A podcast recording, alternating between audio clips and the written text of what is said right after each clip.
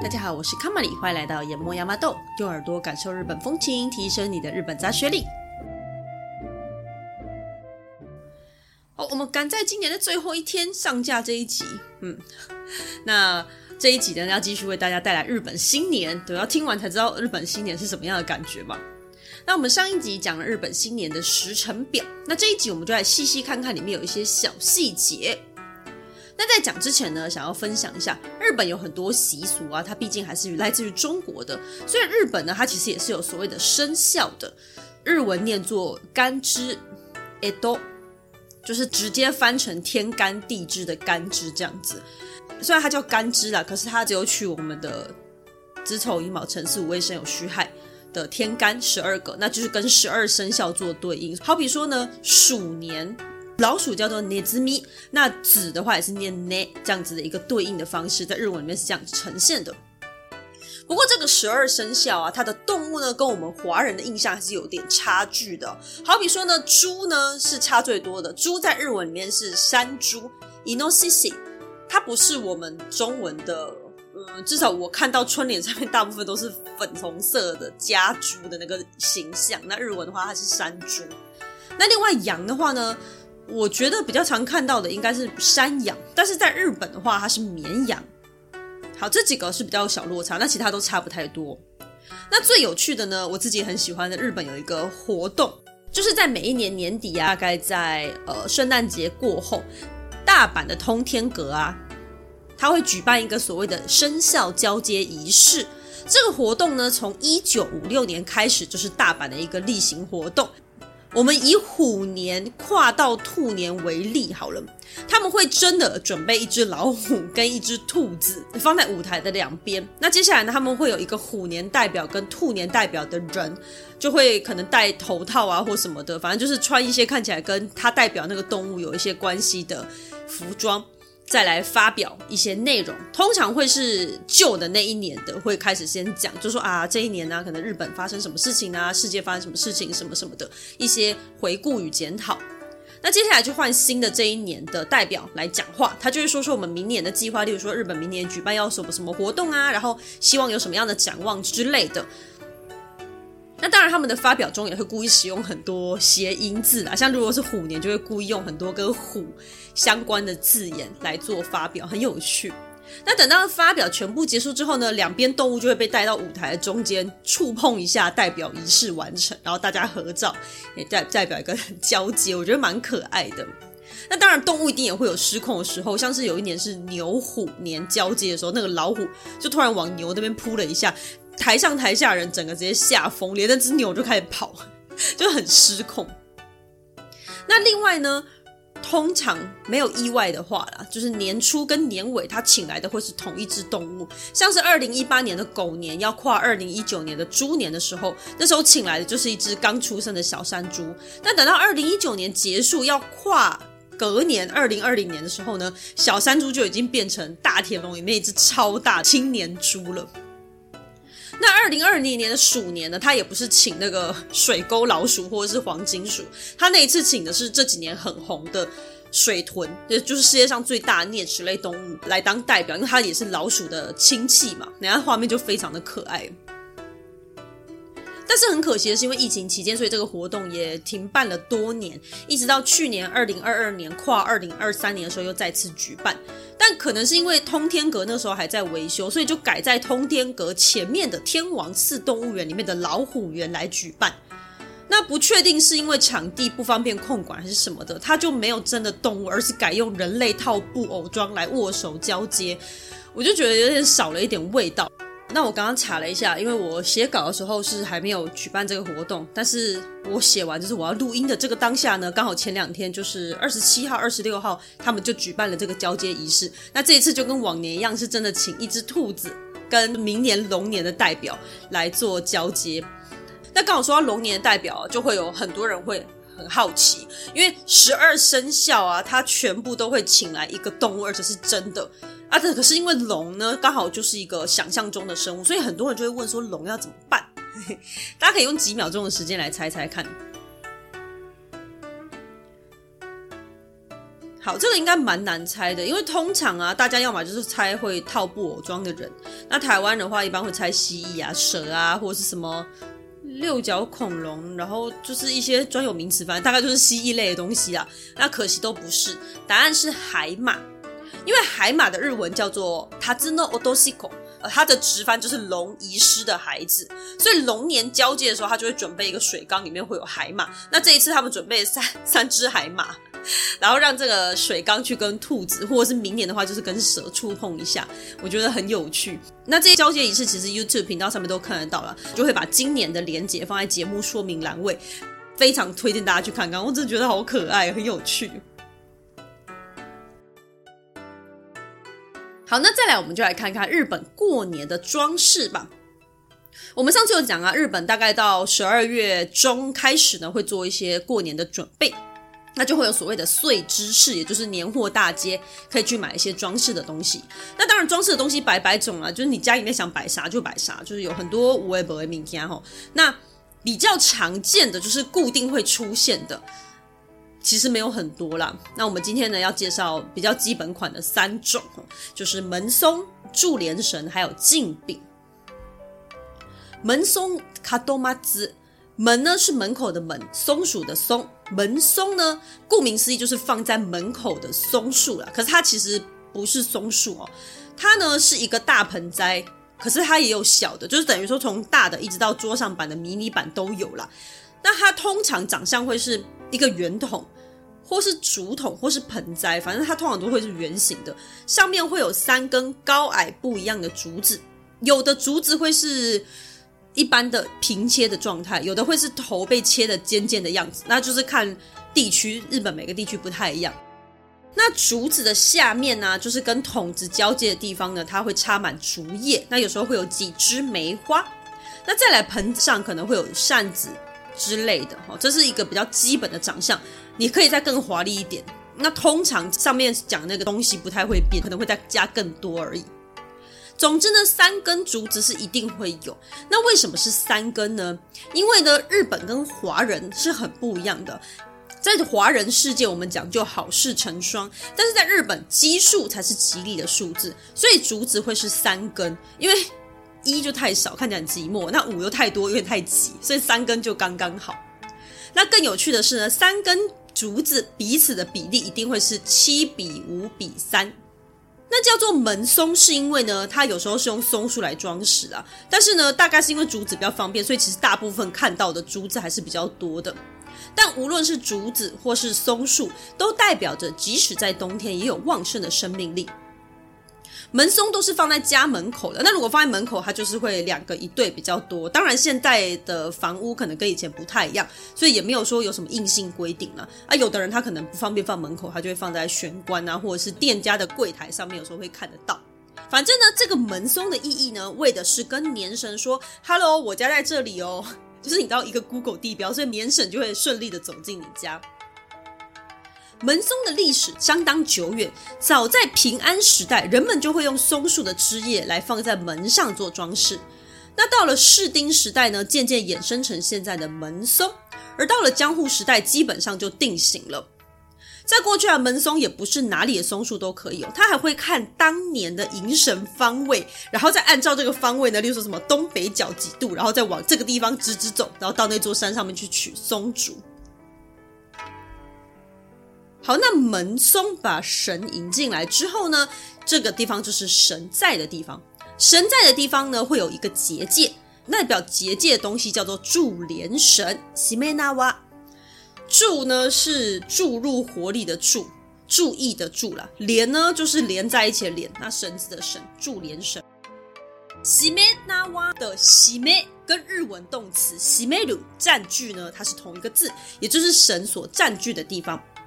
这个注连绳其实，在我们节目里面出现很多次啊，在日常生活中其实也不难看见，例如说神社啊，或者是像相扑横纲的腰上都会有出现这个注连绳，就是一条很像扭起来的毛巾的绳子，那个东西就是注连绳，它代表的就是结界，也就是神所在的区域，用意呢是隔绝神的世界跟现实世界，并且呢让不好的东西不要进来。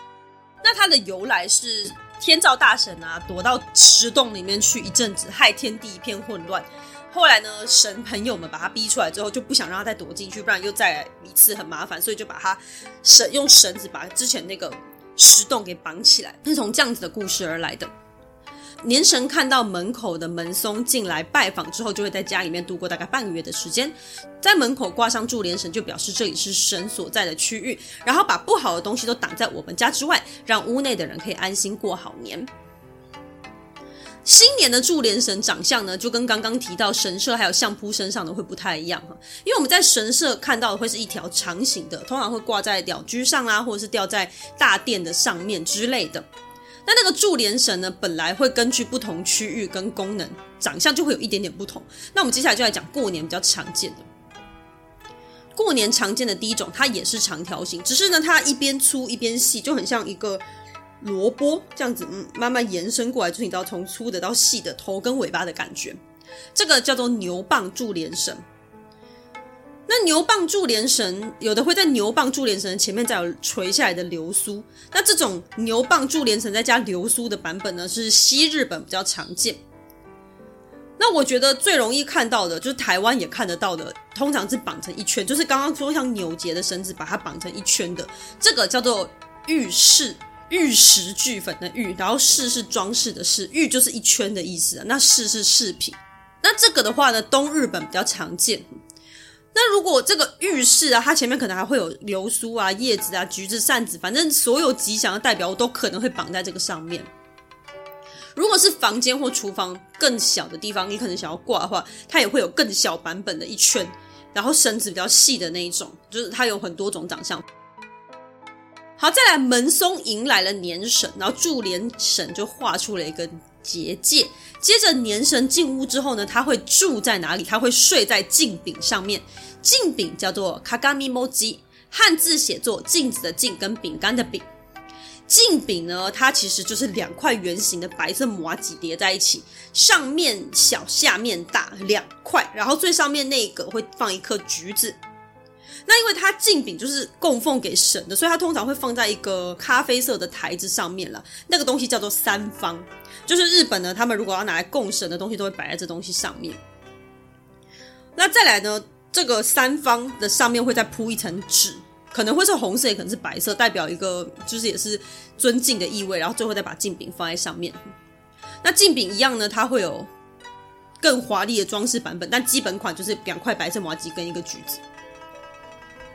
为什么叫做镜饼？是因为古人认为镜子可以反射阳光，然后又是圆形的，所以看起来就跟阳光一样，就好像呢天照大神、太阳神住在里面的感觉。而刚好三大神器之一也是镜子，所以镜子被视为很神圣的东西。一开始供奉给神明的麻糬啊，被视为是有稻穗之神祭宿的。那因为这个刚好又是圆形，所以这种饼渐渐就被叫做镜饼。那接下来呢，就变成说过年的时候供奉在家里面，当做年神祭祀的地方。那上下两层代表的阴阳和合，或者是太阳与月亮。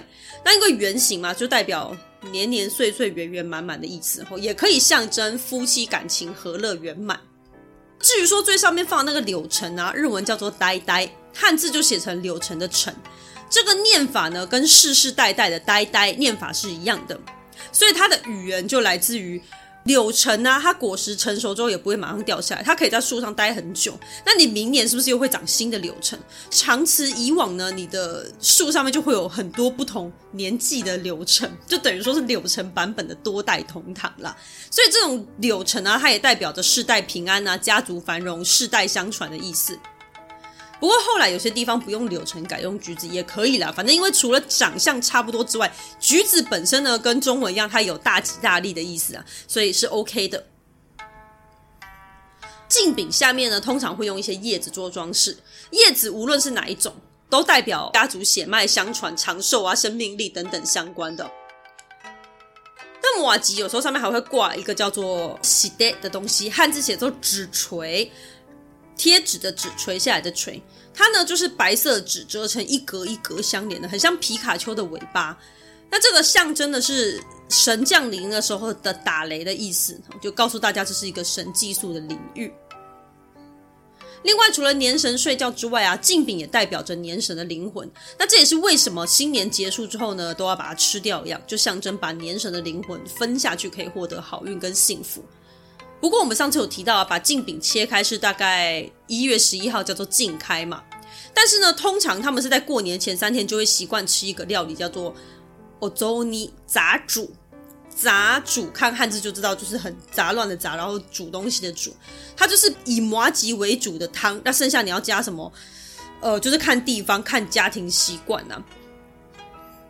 那不过这边放的麻吉呢，它用的就不是净饼，因为净饼你还要放到十一月十一号嘛，所以它这个时候用的会是其他麻吉。反正都一样，它就是象征年神的灵魂。它一般就是把块状的麻吉加到汤里面煮，那汤底可能会是酱油或味增。而剩下的像刚刚讲嘛，不管是料也好啦，或者是麻糬的形状，圆形、方形的，还是煮的方式，有的人可能先煎再煮，有的人直接煮等等吼，这些所有的东西都是根据地方会有点不太一样。那除了吃年神的灵魂之外呢，另外一个一定要吃麻吉的原因是祈求牙齿的健康，因为你看麻吉呢。呃，可能以前吃的是镜饼啦，所以麻吉放了那么多天，它就是会变硬。那你可以咬下去，表示你的牙齿还不错。那现在呢，虽然吃的是新鲜的麻吉，但是麻吉就是很考验牙齿嘛，那再来也考验你的肠胃啦，所以就是确保牙齿健康，肠胃也健康，就祈求未来也可以这样继续健康的吃东西。不知道这个跟日本人很长寿有没有关系？好，那说到吃啊，我们就一定要介绍。大年初一到大年初三左右呢，日本人会习惯吃所谓的年节料理，日文念作おせち料理，汉字就写作御节料理，御驾亲征的御，节日的节。这个料理呢，一般就是除夕夜就做好了，总共要吃上三天呢。那现在其实比较少在做，因为你等下听就知道这个东西非常的麻烦，所以现在其实大部分都是去买。大家如果在十二月底去日本，就可以去逛一下百货公司的楼下。 那个美食街那边会有非常多店家在卖这种おせち料理，很漂亮。我们上次有提到啊，日本人过年的跟华人过年真的差非常多，差最多就是他们过年很安静。过年间呢，家里面也很安静哦，虽然也是会有人来走春啊、拜访啊，但是不会像华人一样就是。 我们好像就是要非常非常热闹哦，才有那个年节气氛呢。那这个时候家里面的负责煮饭的人就会很辛苦，你要忙进忙出，一直煮饭、煮饭、洗锅子、煮饭，然后可能我们有的人要拜拜哦，那个真的是忙起来要人命哦。那至少日本呢，过年前三天是不太需要做家事的，也不用煮饭。为什么？因为年神在家里啊。年神在家里面就是贵客诶，贵客在家里面你还跑来跑去煮饭，乒乒乓乓的，乒乒乓乓，还不是把人吵死的吗？所以呢，这个时候呢，他们会希望家里面就是尽量安静啊，尽量小声啊，不要做太多家事这样子。好，那妈妈就会比较轻松。不过呢，就是年节料理它会是冷的，因为我刚刚讲了嘛，除夕做好或除夕买好要吃三天呢，你就算在外面买那个料理也都是冷的，因为百货公司前三天是不会开的。那这个在日本当然不是问题啊，可是对于过年必吃锅围炉的华人来说是相当难以适应的。我自己也觉得看了就觉得 胃有点凉凉的。所以不管再爱日本的人哦，大部分看到年节料理，他们都很难夸得出口啦，也足以见得哦热食对我们华人来说有多重要。那撇开冷食这件事情啊，刚刚说的年节料理本身是非常漂亮、非常精致的。它整个外形就像喜饼礼盒那样，很大一个方形的盒子。那一般都会是那个黑色的亮漆盒，有没有？就是你吃鳗鱼饭的时候，它那种盒子。这种箱子呢，叫做重箱，多重的重哦。重箱，它重是因为它有很多层呢、啊。那一般家庭吃的可能就是两层、三层。那正式一点的话，会到五层。打开之后，每一层会分成好几小格，每一格都放满不同的料理，色彩丰富，品相多样，非常华丽精致。那跟华人过年料理每一个都有吉祥寓意一样呢，日本年节料理它每一个也是有它的意义的。我们就一层一层的来说明。我们就以三层的盒子为例哈，第一层呢，也就是最上面那一层，你打开的第一层，它叫做一筹一季诺猪。一般里面会放一个叫做“伊万伊扎卡纳”的东西，汉字写作“祝福”的“祝”跟菜肴的“肴”，也就是呢富含各种吉祥寓意、祝福的菜肴。那因为毕竟是门面嘛，所以这边不太会放这种大鱼大肉的东西。我们一开始会先从配酒的小菜为主。那首先呢会出现的就是腌制飞鱼卵，黄色一条一条的，它叫做卡兹诺口。那你想鱼卵是不是就是一小片里面就一大堆鱼宝宝？所以这个东西就是象征着子孙满堂。再来甜黑豆，黒豆豆子的日文豆啊，它除了当豆子之外，它有精神饱满的意思在内哈，所以可以祈求精神饱满的生活、健康元气的工作。那用黑豆呢，而不是其他颜色，是因为黑色可以驱魔。红白鱼板，kohaku kamaboko。红色代表驱邪，白色代表神圣。栗子金团，听东，就是一坨金黄色的东西啦。那所谓的金团，它其实就是地瓜组成的泥，金黄色的叫金团。那栗子金团就是里面又加入了甜栗子。那金色本身就已经够吉祥了嘛，象征财源滚滚来，生意兴隆。而栗子更是秋天的收成代表物，就代表着财运丰隆。接着来到第二层，它叫做尼诺兹。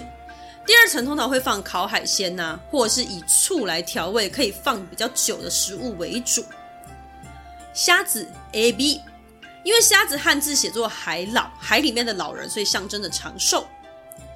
鯛鱼胎，它跟恭喜没得带的带音很接近，因此被视为很吉利的食物。那这个在华人社会是这样子。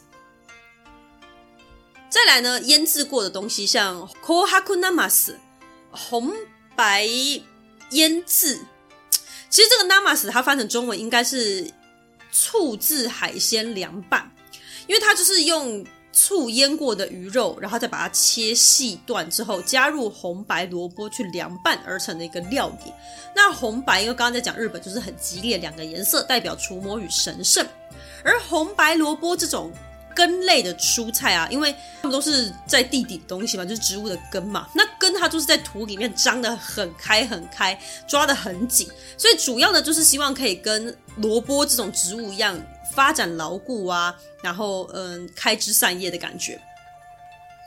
接下来到了最后一层，第三层三只虫叫做山の珠，以山珍为主，而且大部分都是以炖煮的方式呈现。首先，竹前煮，吉库珍尼。竹前呢是一个地方，它过去是福冈，也就是九州北部地方的乡土料理，又称为嘎梅尼或者是伊利多利、吉库珍达基之类的啊，这个听听就好了哈。那九州当地的做法是把食材炒过之后再丢进汤里面煮，一般呢是鸡汤比较多。传统上来说，每一个材料都要是奇数的，比较吉利。年节料理中呢，一般也会有鸡肉啊、红萝卜跟芋头，汤里面呢还会有酱油，然后再下去煮。那这个像关东煮的东西有什么好吉利的？因为啊，一个锅子里面会有好多不同的材料，就跟一个家里面会有各式各样的人一样，但大家还是可以相聚在一起，象征着家庭和乐。而其他常见的料理还有什么？塔兹库里提鱼干，因为提鱼呢，它会拿来当做农田的肥料，所以象征着五谷丰收。再来莲藕莲空，因为莲藕有很多小洞啊，所以象征可以看见未来一片光明。芋头萨多伊莫，因为呢，它在土里面有很多小芋头，所以象征着子孙满堂等等。好，那日本的过年前三天，也就是一月一号到一月三号呢，几乎所有的店家都关门，所以大家只能在家自己找乐子。所以过年时的娱乐就很重要了。我这边就介绍几个很常见的日本传统新年娱乐。那其中呢，很多在一些电视节目上面都能看见。第一个叫做羽根突，哈内兹基，羽毛的羽，根基的根，然后突然的突。对，这个维基百科是这样翻译的啦。可是因为你跟人家讲羽根图，你也不知道那是什么东西。但一般的动画好像通常是翻成羽毛球比较多，或是羽板球就比较好理解了。它其实跟羽毛球差不多，只是它的拍子改成两块木板，很像用桌球拍打羽毛球的样子啊。那球其实也长得比较接近毽子。我玩法很简单，就是把球打到对方那里去啊，打不到掉下来的话呢，就输了，那就会被对方用毛笔在脸上画画。或者是呢，你也可以一个人玩，就像桌球一样，你就拿拍子把球一直往上打，看可以打几下，非常朴实无华的一个游戏。那这个球拍啊，叫做羽子板，哈勾一搭，羽呢是羽毛的羽，然后孩子的子，木板的板，羽子板，也可以叫胡鬼板，胡呢就是胡说八道的胡，然后鬼是鬼怪的鬼，扣一搭。这种板子呢，通常另外一面会有很华丽的装饰，例如说最简单就是画上一个女人的头啊，女人的脸，或是有的是会贴上立体的装饰，非常的华丽。那球叫做羽根哈内，它以前是用无患子的果实再插上鸟的羽毛做成的，跟我们的毽子长得很像哦，也可以叫做羽子哈勾。那这个羽跟突的游戏呢，它最早是一种叫做球杖 GQ 的游戏而来的。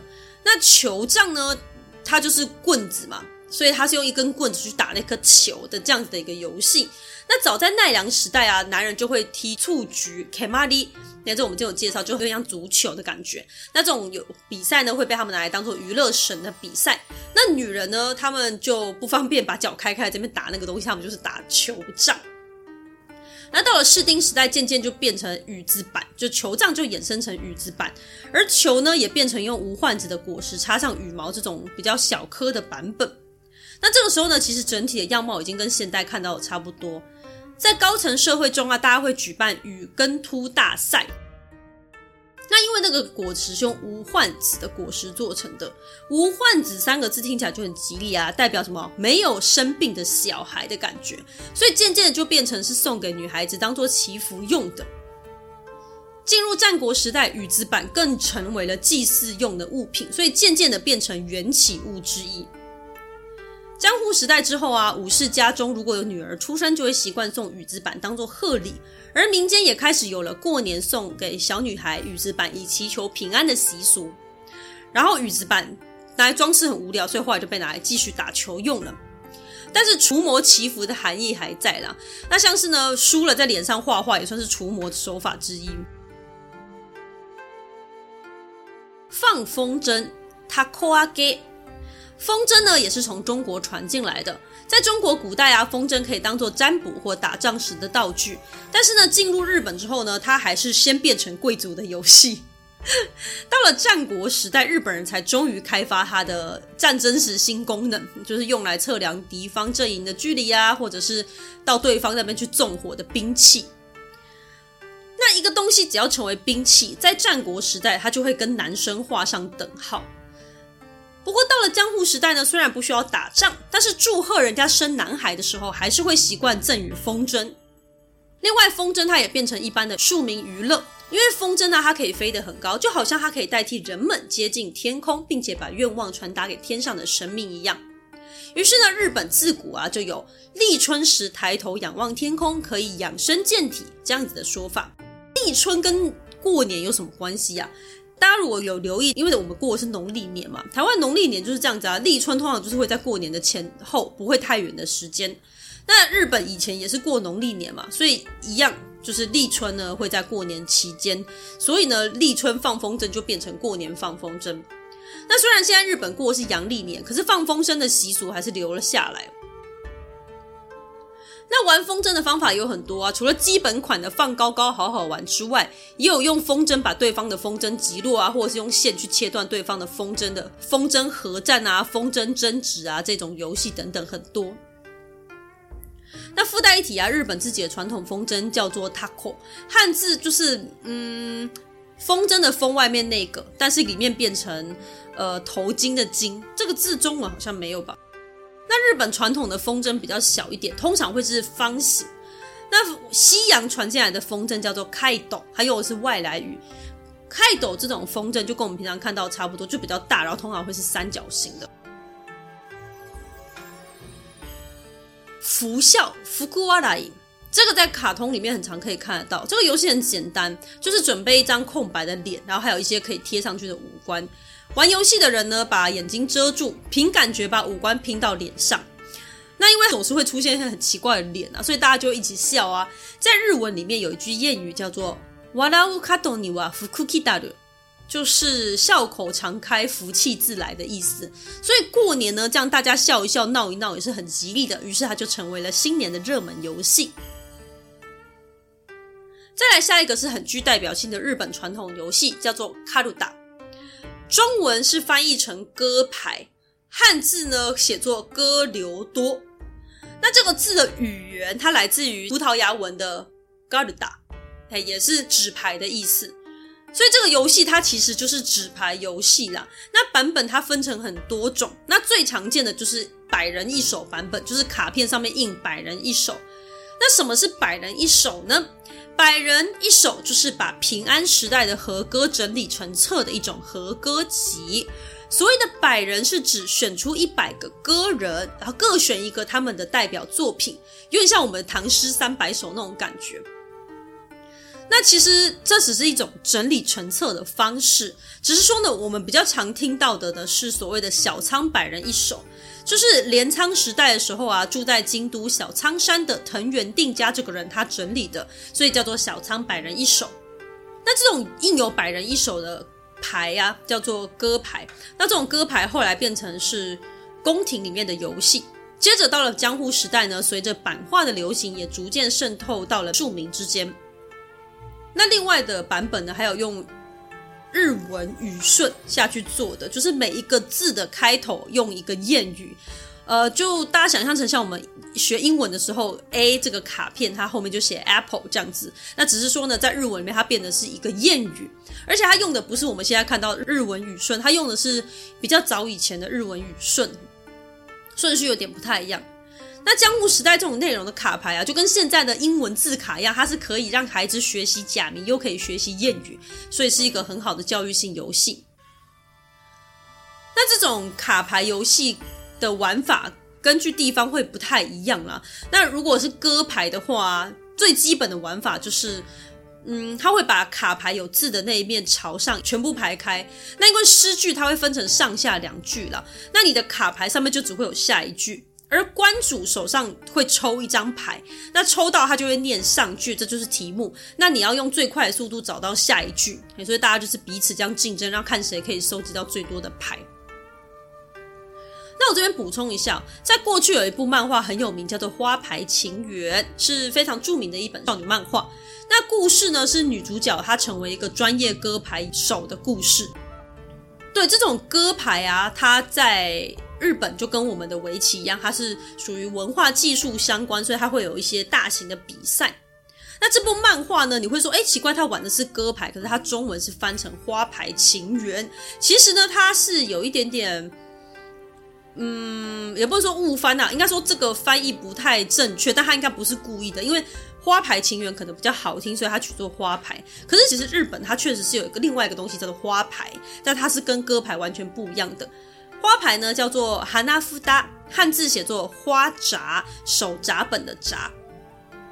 那这个花牌呢，它是从歌牌为基础衍生而来，上面的图案是对应十二个月份的花草，所以我觉得它的设计理念比较接近扑克牌啦。扑克牌不是也是一到十三这样子？那玩法上它会比较接近麻将，所以它其实跟歌牌会是完全不一样的东西。那另外常见的还有什么双六啊、陀螺等等哦，就是比较呃大家看就知道的东西，所以这种我就不太特别介绍了。那我就挑几个比较具有日本特色的来介绍。好，所以以上两集就给大家介绍日本新年的大致模样。那总之呢，日本过年跟华人过年最大不同还是那个热闹度啦。那再来就是商家营业的部分吧。因为我相信，对于大部分台湾商人而言呢、其实过年就等于捞钱大好机会。那据说这就是商业国家的思维。那日本呢，他们妥妥就是一个农业国家，所以过年就真的只是要休息，跟家人团聚，过着属于自己的时光。那当然，这就是各有特色了。而日本呢，它是一个四季分明、节庆很多却各有特点的国家。所以，如果你想要体验一下日本的年节呢，我觉得也可以去走走看看呐、那确实很多店家不会营业啊，可是如果是寺庙、神社或者是一些大型景点，还是有机会会营业的，因为毕竟日本人也是需要走春的嘛。所以如果你不介意没有购物行程的话，真的可以去感受看看。那另外呢，如果你很喜欢买东西的话呢，其实日本过年前后会有非常夸张的换季大拍卖，就真的是新品打到骨折那一种了，跟日本的 Outlet 一样。因为如果你有去过日本 Outlet，你就知道日本 Outlet 呢，就是他可能就是前面几个季节的东西卖不出去，他就用非常非常便宜的价格来卖。那台湾的 Outlet 或台湾的大拍卖。呃，我只能说要再加油，因为每一次都是拿这种几百年前的东西出来卖，而且还打八折或九折，哈，你是小气。嘿，所以，嗯，如果你很喜欢买东西的话，你可以选在过年前或过年后几个礼拜，然后去，然后中间顺便在那边过个年，嘿，就可以买买买，然后再体验一下日本的新年感觉，真的蛮不一样的，很特别。好，这一集是二零二三年的最后一集，感谢大家又陪我度过了一年，谢谢各位的支持，也预祝大家新年快乐，良いお年を，我们明年见。 如果喜欢我们的节目，欢迎到 Apple Podcast 点击五星好评，或者点选节目下方的抖内链接，给卡玛丽一点支持与鼓励吧。今天谢谢你的收听，我们下集再见，拜拜。